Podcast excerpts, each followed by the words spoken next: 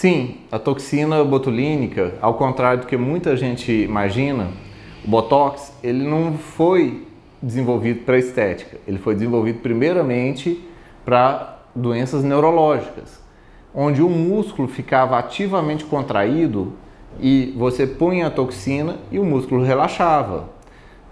É a origem disso de uma toxina que vem da bactéria Clostridium botulinum, da mesma que vinha das latinhas estufadas.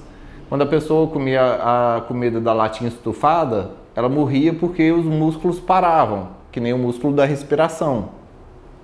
Mas, sabendo refinar isso e transformando a toxina no medicamento, a gente pode injetar no músculo que a gente quiser paralisar seja para estética ao redor do rosto, paralisando os músculos, que eles ficam relaxados e aí não tem ruga, não tem pé de galinha, não tem nada disso, seja para soltar um braço que ficou espástico após o AVC.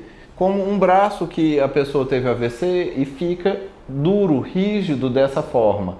Ele ficando duro e rígido assim, a pessoa tem dor, não consegue usar o braço, não consegue higienizar, não consegue abrir a mão. Se a gente aplica a toxina, o braço abre, solta e relaxa.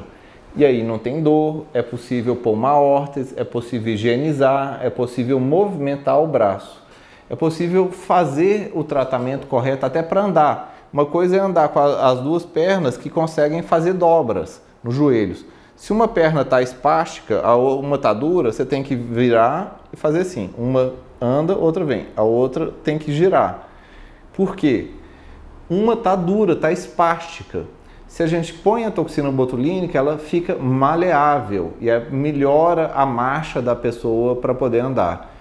Isso seja esclerose múltipla, seja AVC, que dão sequelas na qual a musculatura fica dura e espástica, a toxina botulínica relaxa essas musculaturas para poder melhorar a deambulação e a espasticidade.